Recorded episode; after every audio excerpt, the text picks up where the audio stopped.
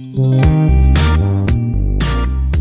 La familia, los amigos, los vecinos, los compañeros de trabajo. Tenemos tantas relaciones cercanas que nutren nuestra existencia y comprueban que somos como todos, seres humanos que nos alimentamos de la socialización. Pero, ¿qué pasa cuando alguna de esas relaciones comienza a hacernos daño? ¿Debemos alejarnos o soportar calladamente por respeto a los vínculos? Yo soy Mariana López y este es mi podcast. Se trata de actitud. El escritor y conferencista estadounidense Steve Maraboli resume en pocas líneas un consejo oportuno que debemos considerar cuando una persona se torna dañina, tenga el vínculo que tenga con nosotros. Alejarse significa darse cuenta de que algunas personas son parte de tu historia, pero no parte de tu destino. Sí, hay que alejarse. Duele, claro que duele.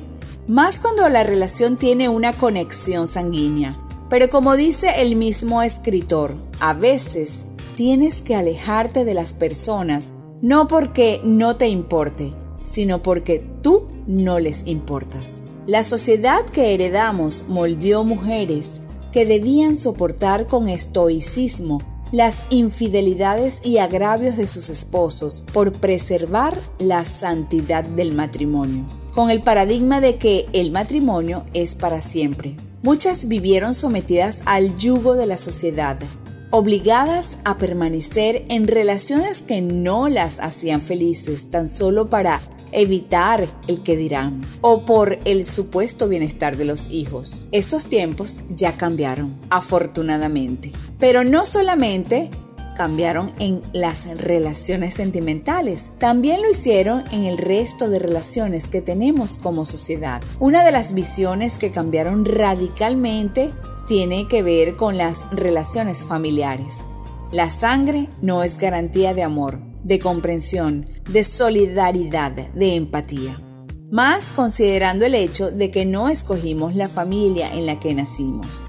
Más veces de la que creemos, la familia se convierte en centro perenne de conflictos, cuyas consecuencias inciden irremediablemente en el debilitamiento del desarrollo personal y del bienestar psicológico. La poca estima personal generalmente está ligada a la familia como fuente y causal de tal condición. Esto sin considerar tópicos más graves como la violencia.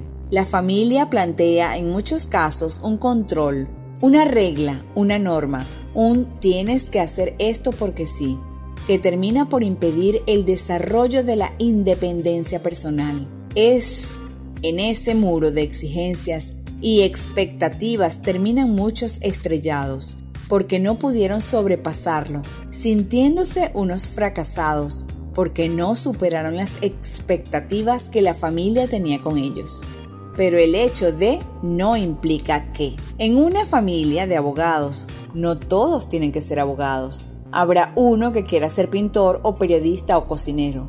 Tristemente muchos sacrifican sus aspiraciones personales por el bienestar familiar. Eso no está bien. Los seres humanos fuimos creados libres e independientes para considerar lo que nos hace más felices.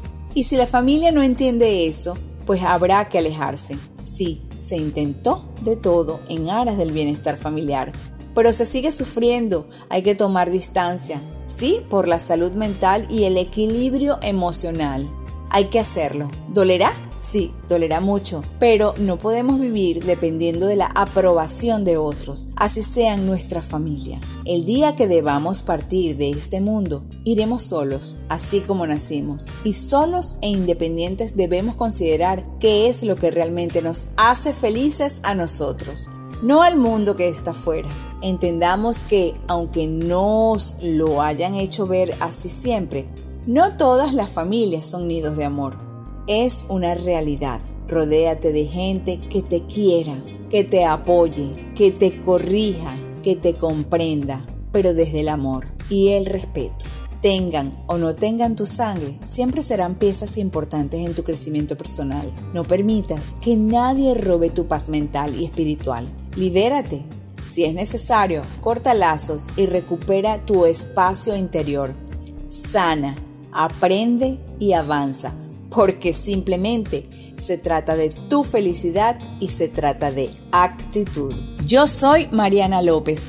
Espero te haya gustado el episodio del día de hoy. Si quieres también lo puedes compartir. Estaría agradecida y espero que te encuentres en el lugar correcto con las personas precisas y recuerda que la victoria en tu vida siempre está a tu alcance porque simplemente se trata de actitud.